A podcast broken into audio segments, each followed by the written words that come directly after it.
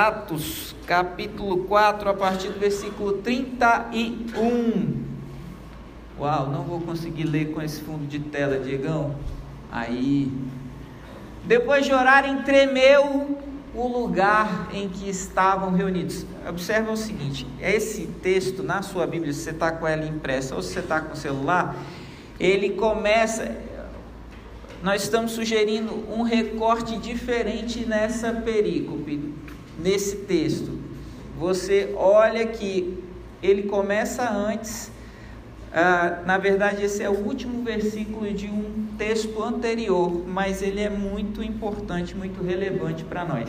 Olha como esse versículo é fantástico. Ele está falando assim: ó, depois de orarem, tremeu o lugar em que estavam reunidos.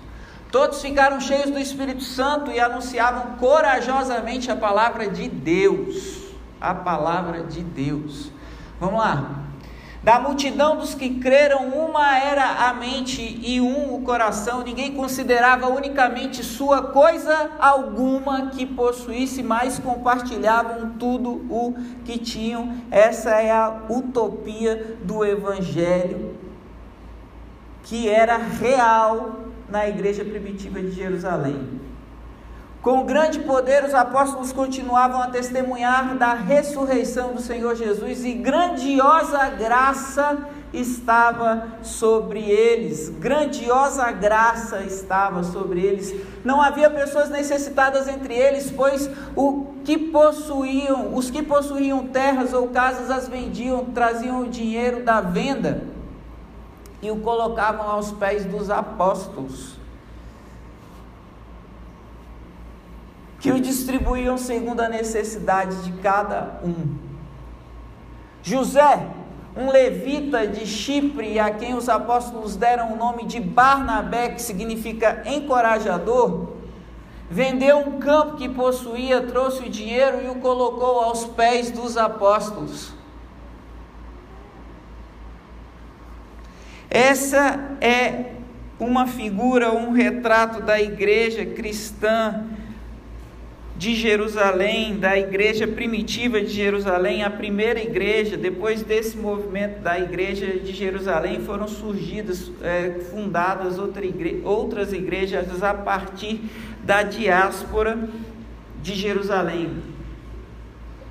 Lendo o texto dessa forma, parece que estava tudo bem nessa igreja, né? Mas não estava. O contexto imediatamente anterior era que os apóstolos tinham sido levados diante do sinédrio que era o representante máximo do poder do templo. Só para você que não está familiarizado com essas coisas possa se situar, mesmo sob domínio de Roma, Israel ainda era um estado teocrático, ele ainda mantinha no templo o centro das decisões políticas, econômicas do seu povo. E aí, dentro do templo, então, como aquele era um lugar de adoração, mas era um lugar também onde as decisões da comunidade eram tomadas, haviam partidos de todo tipo que, na verdade, eram partidos políticos, religiosos, que refletiam posicionamentos diferentes. É como se cada denominação se a gente criasse um templo só para cada denominação evangélica que tem no nosso país e cada um defendia uma bandeira diferente. Então lá a gente tinha os, os essênios, os elotes, os herodianos, a gente tinha os fariseus, os saduceus, todos eles dentro do templo. Eles estavam ali, votavam nas eleições. Uma das eleições que eles faziam era para eleger o sinédrio. O sinédrio era esse lugar onde então alguns tomavam a decisão por todo mundo. E logo, eu estou te contextualizando aqui para você entender que os apóstolos tinham sido levados diante do Sinédrio, que era o mesmo órgão que tinha julgado e condenado Jesus à morte. O contexto era de extrema perseguição, havia uma atmosfera pesada no ar, e lá diante do sinédrio, diante daquela galera que tinha acabado de matar Jesus, os apóstolos testemunham a respeito de Jesus. E eles recebem um comando, uma ordem: não falem mais, não preguem mais a respeito desse nome. Mas eles falam que vão continuar pregando porque era impossível para eles se calarem. Olha a ousadia, olha a ousadia desses homens. Eles saem então, se reúnem com a igreja e aí eles oram. E aí eles oram. E depois que eles oram, o chão treme, meu amigo. O lugar em que eles estavam é tomado pela presença do Espírito Santo de Deus de uma maneira tão diferente, de uma maneira tão diferenciada que o, a terra responde. Imediatamente a terra responde àquilo que eles tinham orado, aquilo que eles tinham dito para Deus. E aí eles são cheios do Espírito Santo de Deus. Eu quero reparar com você agora cada detalhezinho aqui, porque esse versículo é uma introduçãozinha da nossa mensagem. Essa semana eu estava até compartilhando sexta-feira com a equipe ministerial que tem momentos em que a gente cansa de orar. Não é verdade? Tem momentos em que a gente já pediu tanto, em que a gente já falou tanto sobre um assunto com Deus, que a gente vai perdendo o gosto de orar, a gente vai perdendo a vontade de orar, porque nem a gente mesmo se aguenta mais, não é? Nem a gente mesmo aguenta ouvir a mesma coisa, as mesmas reclamações, o mesmo motivo, são orações monotemáticas que se repetem dia após dia, semana após semana, às vezes ano após ano. E como a oração, muitas vezes esse tipo de oração não é respondida, veja, não estou dizendo que você não deve ser insistente nas suas orações. Lembra da viúva persistente de Lucas capítulo 18? Jesus mesmo fala para a gente ser persistente. Mas chega um momento em que, porque a gente não vê o negócio se cumprindo, chega um momento que, porque a gente não vê o negócio acontecendo, parece que a gente vai esfriando a gente vai se embrutecendo, a gente vai perdendo o prazer de estar na presença de Deus. Já aconteceu com você? Comigo acontece muitas vezes.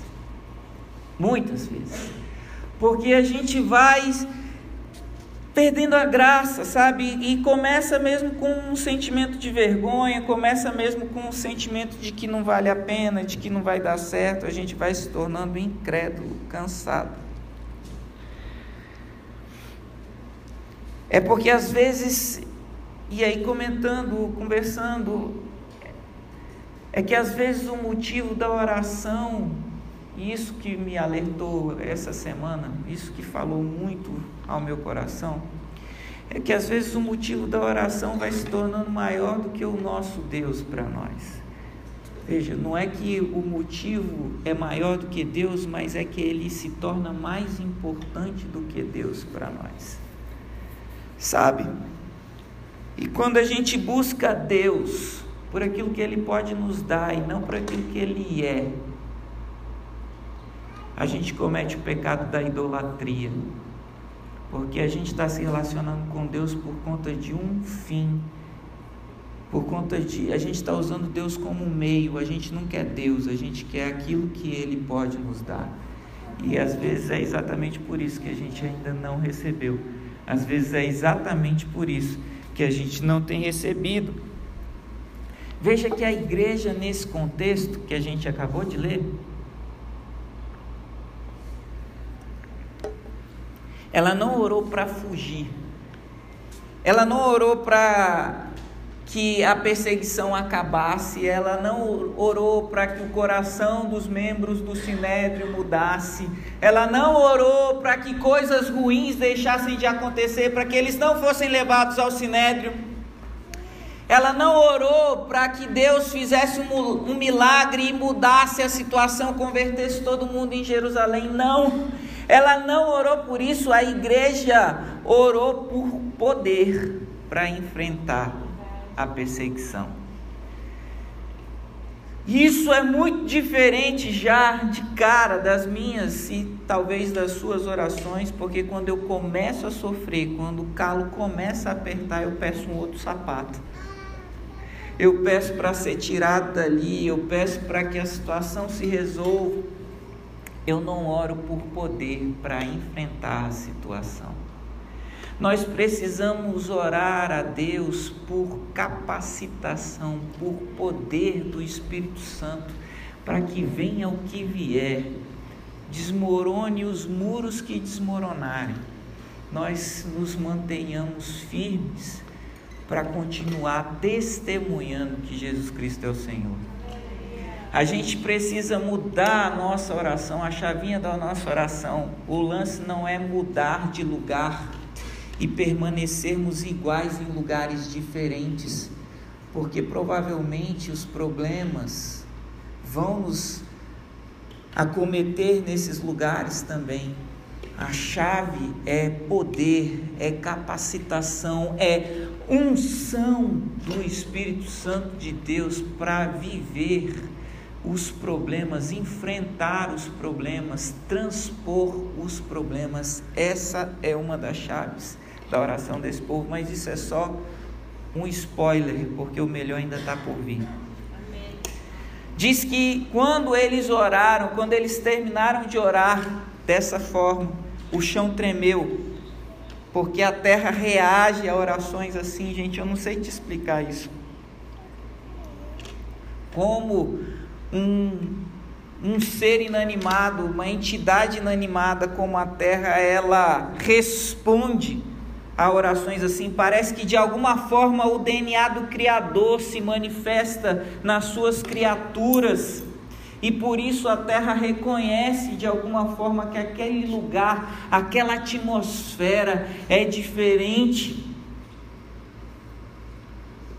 Sabe, é como aconteceu com Paulo e Silas quando eles estavam presos e eles começaram a orar. Você não conhece esse texto? Está lá em Atos capítulo 16, a partir do versículo 25. E de repente houve um terremoto tão grande que os alicerces do lugar foram abalados e que as correntes se soltaram dos pés de Paulo, de Silas e de todos que estavam naquele lugar, por conta de duas pessoas. Tem um tipo de oração que a gente não conhece porque a gente nunca viu o chão tremer, ou você já viu. Mas a Bíblia está repleta de manifestações da terra reagindo a orações que foram feitas ao céu. Quando Moisés sobe para conversar com Deus, o Monte Sinai, ele é envolto da presença de Deus e o negócio treme, meu irmão, parece que vai se desintegrar. Fumaça cobre o monte, porque a presença de Deus está nesse lugar. A presença de Deus está naquele lugar. Vamos orar, gente? Estou zoando, né? Você ainda não está com fé suficiente para isso. Já tá? Já! Quem sabe no final a gente ora. Quem sabe no final de hoje, desse momento, a gente ora desse jeito e treme, mas não pode cair, tem criança lá embaixo. Segundo lugar, em terceiro lugar, eu estou chamando você a atenção para algumas palavras ainda do primeiro versículo que diz que o lugar em que eles estavam tremeu, porque a igreja estava reunida em um lugar específico, a igreja não estava pulverizada através dos apóstolos em lugares diferentes, a igreja estava junta. A igreja só é comunidade quando nós estamos juntos. Não existe igreja individual, não existe igreja sozinha. Só há igreja quando nós somos coletividade. Não posso viver a experiência da comunidade estanque, separado na minha casa, pela internet por podcast, por streaming, seja lá qual for, não rola, não dá, estava todo mundo junto em um lugar específico. E o texto diz que, na sequência, eles foram cheios do Espírito Santo. Gente, presta atenção. Eles já tinham sido cheios do Espírito Santo em Atos capítulo 2, aqui a gente está em Atos capítulo 4. Atos é um livro, é um relato histórico. Lucas se propõe a fazer uma narrativa cadenciada e cronológica dos fatos que haviam acontecido entre eles. É isso que ele coloca lá no livro de Lucas, capítulo 1. Ele fala: Ó, oh, excelentíssimo Teófilo, eu me coloquei a escrever aqui na sequência os fatos que aconteceram entre nós. E o segundo tomo, a segunda parte do livro de Lucas é Atos, que agora ele começa falando sobre Jesus, mas no livro de Atos ele agora fala dos atos de Jesus e do Espírito Santo, ou seja, a igreja se movendo não mais através de Jesus na terra, porque Jesus já tinha sido assunto aos céus, mas através do Espírito Santo. Então aqui os apóstolos já haviam sido cheios do Espírito Santo não era um batismo, um segundo batismo do Espírito Santo, mas era um novo enchimento do Espírito Santo de Deus. Quando eu falo, e esse texto me chama a atenção demais para isso, que Deus tem coisas novas para nós, tem porções novas para nós, tem porção dobrada para nós, é isso aqui que eu estou falando, meu irmão. O povo já tinha sido cheio do Espírito Santo, mas aqui eles receberam uma nova unção quer receber uma nova unção. Aleluia. Quer ver Deus de uma maneira diferente, quer que o Espírito Santo se manifeste na sua vida de uma forma diferente, está aqui, o texto está te mostrando que isso é possível. O Espírito Santo veio e encheu aqueles homens, aquelas mulheres com uma nova porção do Espírito Santo de Deus. Eles pediram poder e eles receberam esse poder. E só então eles saem para anunciar. Estou no versículo 1, naquele versículo 31 que a gente leu. Só então eles saem para anunciar. Porque sair para anunciar o Evangelho sem poder do Espírito Santo é besteira, é fracasso, é cansaço. Só é possível anunciar o Evangelho cheio do Espírito Santo de Deus, e a partir desse momento eu quero compartilhar com você algumas lições que esse texto nos traz.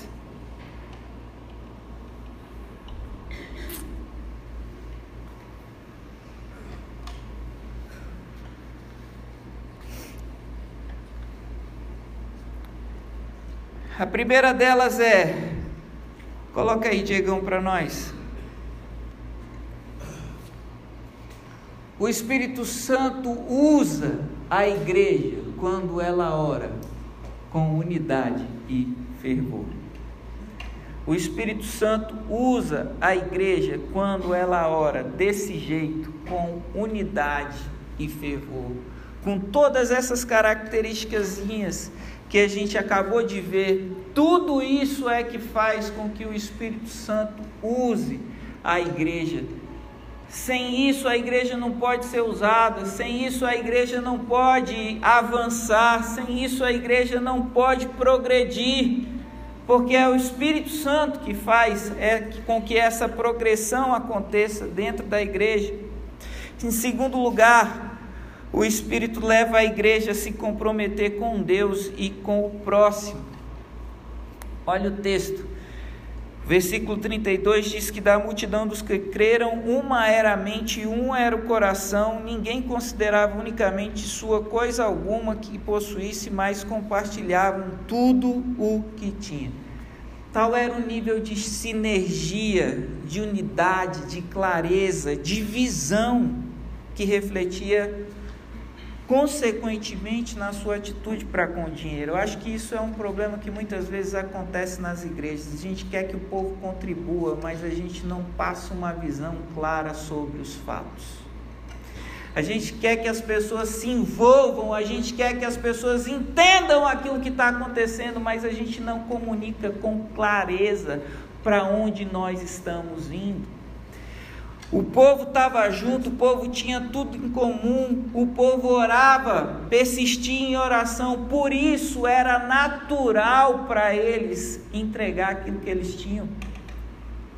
A igreja não avançava desunida, a igreja só avançava em unidade. E a gente tem aqui um contraste nítido, um contraste agressivo entre o cristianismo e a comunidade, por exemplo, dos essênios, que era um dos partidos que estavam lá no templo, onde foram encontrados mais tarde, por exemplo, os manuscritos de Qumran em 1940, 1930, numa caverna, encontraram um monte de manuscritos de textos bíblicos. Esse, essa comunidade era caracterizada por uma fé, uma fé contemplativa. Essa comunidade, eles acreditavam que precisavam se retirar do convívio social da cidade, ir para lugares isolados, para ali eles receberem de Deus alguma coisa. Percebe? Não é isso que está acontecendo na igreja de Jerusalém, não é esse o testemunho da igreja de Jerusalém. A igreja estava junta no meio da cidade, porque a igreja se reunia no templo, as portas do templo, ali onde as coisas aconteciam. Não é possível viver uma fé contemplativa, que depois foi isso que gerou os mosteiros, por exemplo, na igreja católica apostólica romana mais antiga porque o pessoal acreditava que precisava se desvencilhar do mundo para viver a sua fé.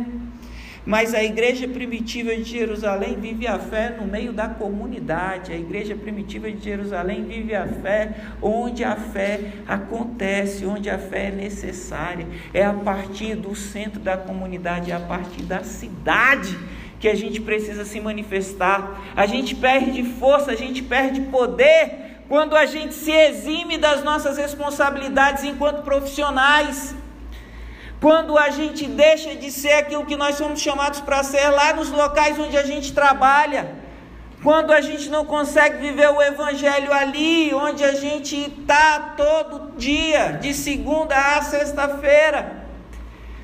A fé não é tudo que ela pode ser, não porque você está no centro do fogo, a fé não é tudo que pode ser, porque muitas vezes falta o fogo em nós, que é o Espírito Santo de Deus. O que eu estava falando só dá para compartilhar cheio do Espírito Santo.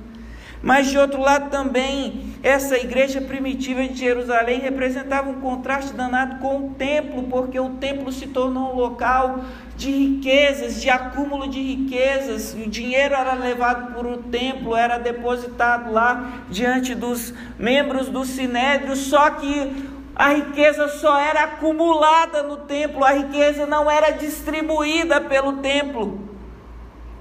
Qualquer similaridade também com os nossos dias é mero, mera causalidade, ok? Só que não. A igreja não foi criada para engordar, ela foi criada para dividir. A igreja foi criada para difundir, para ser veículo de transformação social, sim, porque não adianta eu virar para o meu irmão e falar assim: Jesus Cristo salva, como você já sabe, ele está com fome. Não adianta virar para o meu irmão e falar: Jesus te ama e ele vai dormir, vai passar maior frio à noite. Ele vai perguntar para você que Jesus é esse, que é um Jesus só de palavras. Eles estavam no meio da cidade e o testemunho dentro da cidade era subversivo.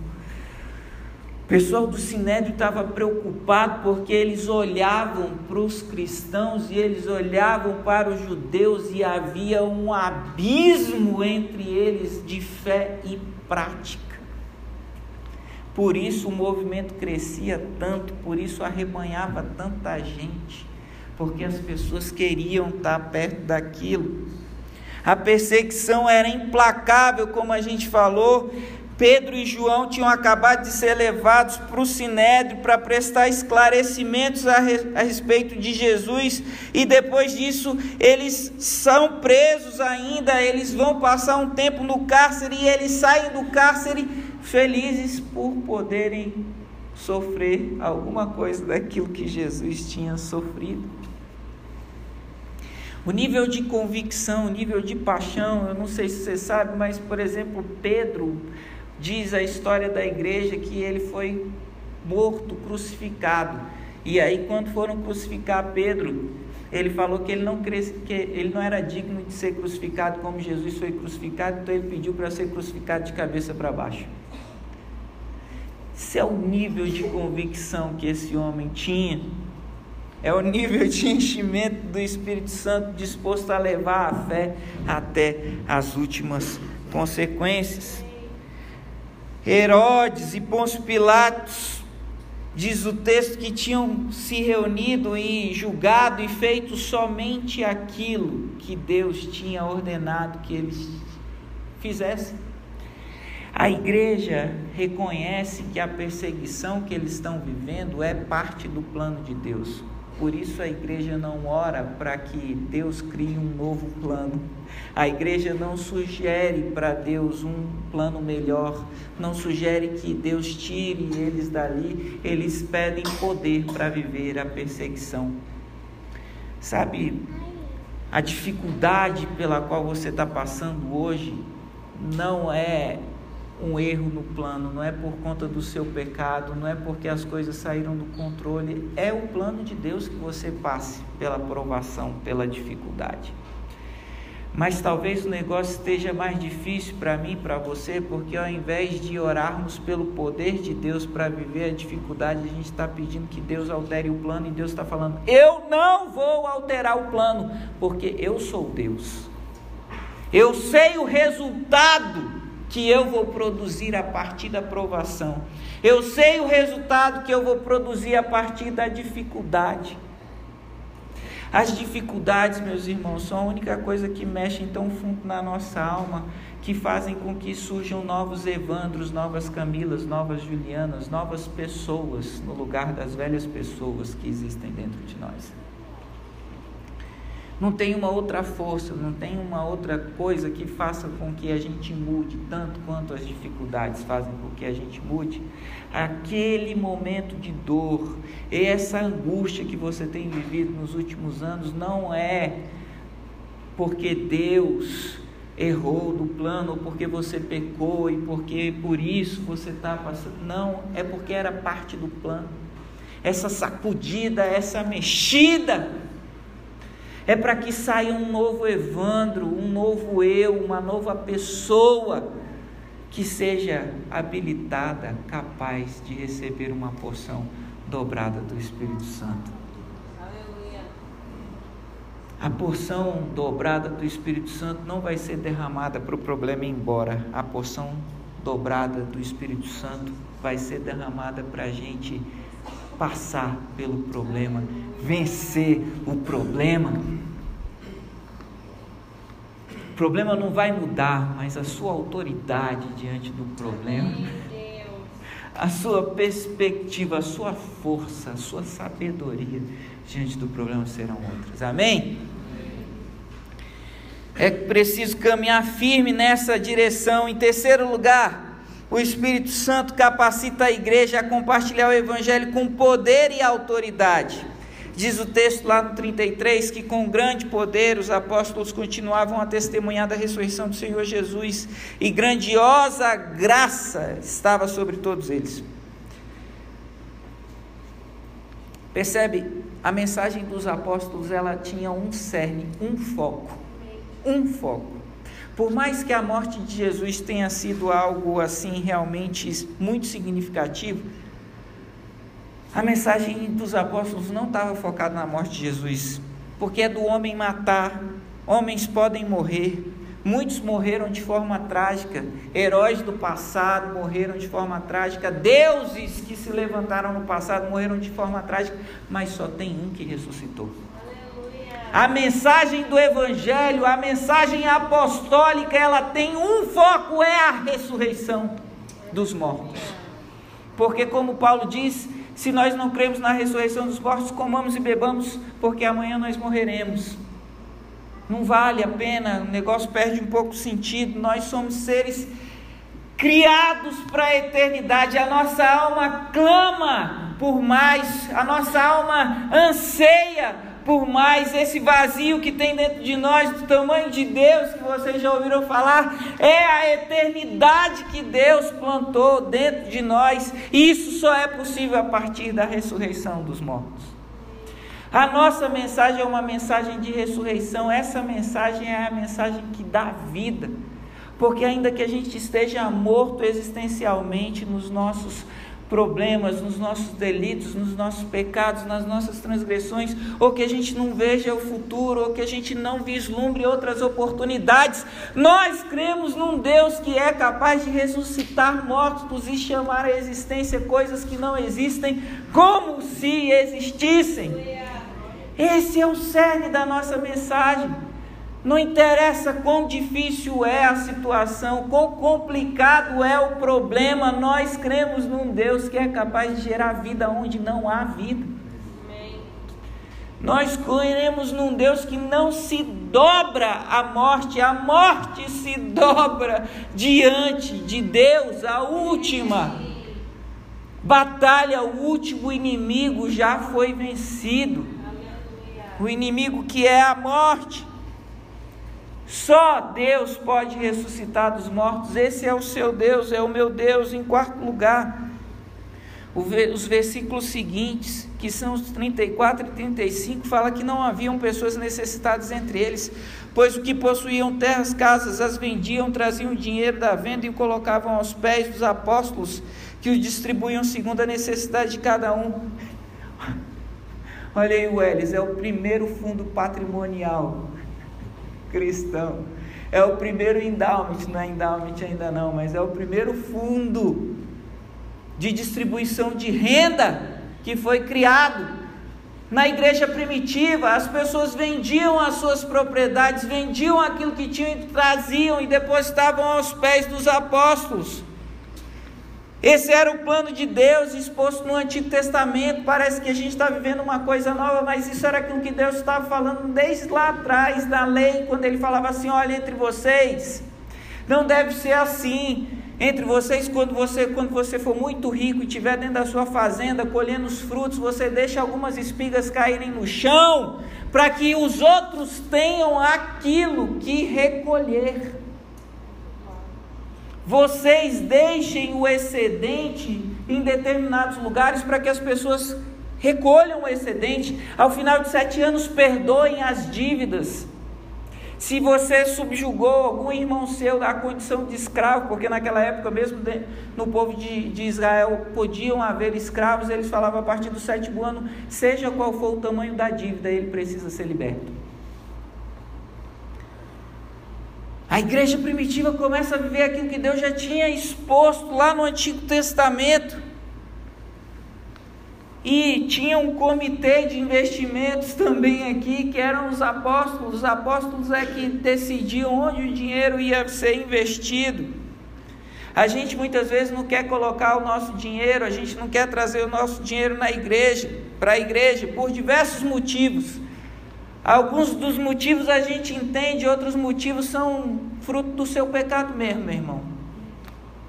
Alguns dos motivos são motivos válidos, porque afinal de contas a igreja é uma instituição humana, a gente tem nossos problemas, se bem que na, aqui na Igreja Batista Capital a gente procura fazer as coisas de uma maneira muito equilibrada, a gente tem várias instâncias para tratar desse dinheiro, tem conselho fiscal, tem o próprio tesoureiro, tem as pessoas que cuidam do dízimo e que prestam conta para outras pessoas.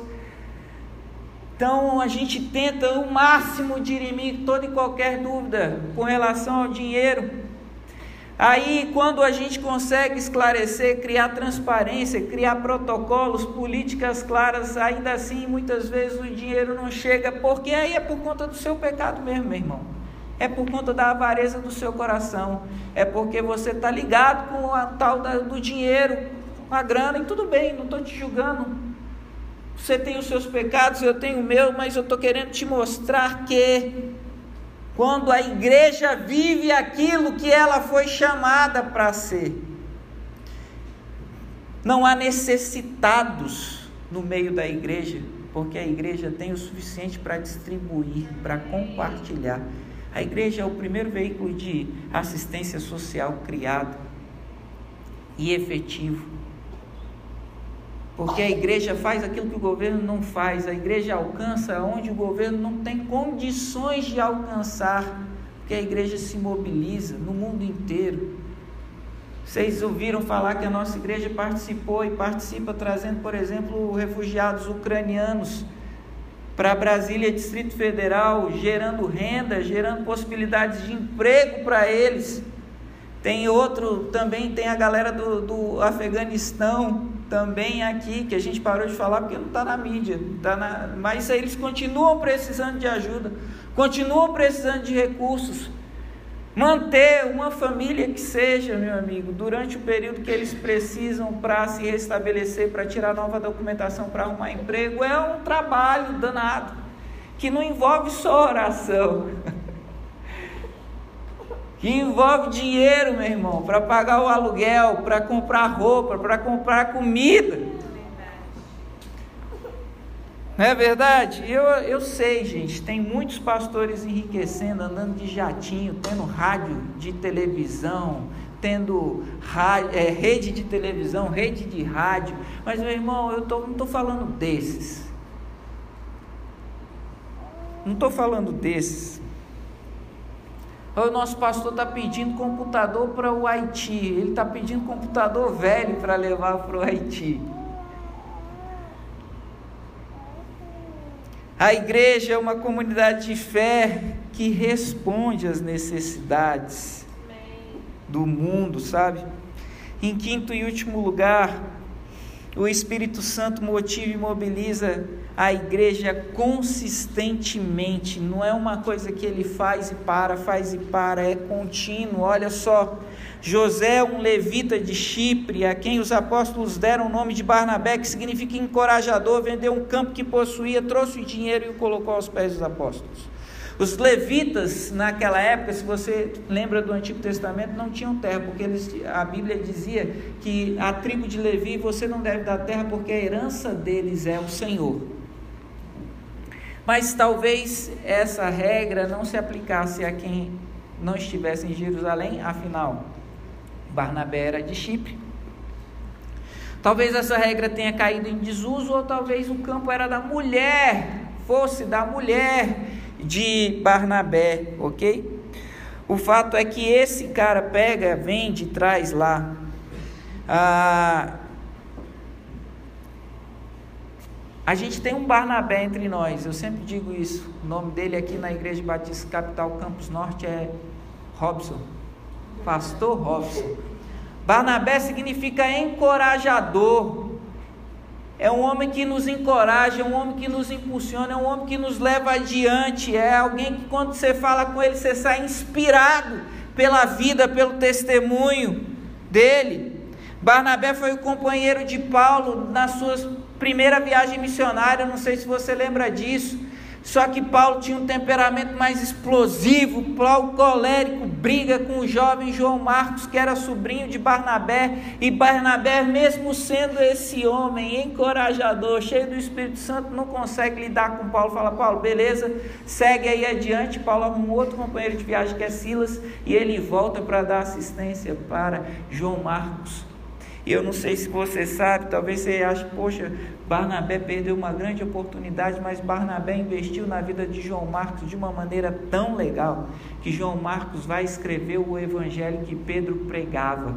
João Marcos é esse que você tem aí na sua Bíblia, que escreve o evangelho de Marcos. Por conta da falta de Barnabé nos nossos tempos, muitos jovens têm se perdido ou perdido os seus ministérios porque a igreja não está funcionando do jeito que deveria funcionar, a igreja está funcionando de uma maneira disfuncional. Você quer orar pela unção do Espírito Santo? A gente precisa se propor a ser igreja desse jeito que a igreja de Jerusalém era. Orar para receber o Espírito Santo, para a terra tremer, para o lugar reconhecer a presença do Altíssimo é legal, mas tem um preço. Tem um preço, meu irmão. É aquilo que eu estava comentando na, na, no domingo passado. A gente vive na metade do caminho, a gente vislumbra as possibilidades, a gente se anima com aquilo que a gente pode ser, com aquilo que a gente pode viver, mas nós precisamos estar dispostos a pagar o preço durante a semana. A gente precisa parar, um, de orar para Deus nos mudar de lugar, para Deus mudar a situação e orar para Deus nos encher de poder para enfrentar a situação. A gente precisa compartilhar aquilo que a gente recebeu, tanto do Espírito Santo quanto em termos de recursos. A gente precisa se mobilizar, a gente precisa encorajar as outras pessoas, como a gente está vendo aqui, que Barnabé encoraja João Marcos e por isso Marcos cumpre fielmente o evangelho ou o destino, a mensagem, o propósito que ele tinha. Eu quero receber porque não faz, não faz sentido. Ou largar tudo ou vive tudo, meu irmão. Esse é o dilema do nosso tempo, sabe? Não dá para ser mais ou menos de novo, mas o, o, as próximas fases só vão vindo se a gente for cumprindo as etapas eu queria ser promovido de nível sem passar pela fase 1, pela fase 2 e lá para a fase 10. Mas até um jogo de videogame não deixa você avançar se você não cumprir as fases anteriores. Deus também não vai nos mudar de fase enquanto a gente não tiver vivido, cumprido tudo aquilo que a gente tinha para ver na fase 1, 2, 3 e 4. Mas tem poder. Tem novas capacitações do Espírito, tem outros níveis de revelação, tem outras possibilidades na terra de viver o sobrenatural de Deus. Está aí, disponível para mim e para você. Vamos orar? Fica de pé.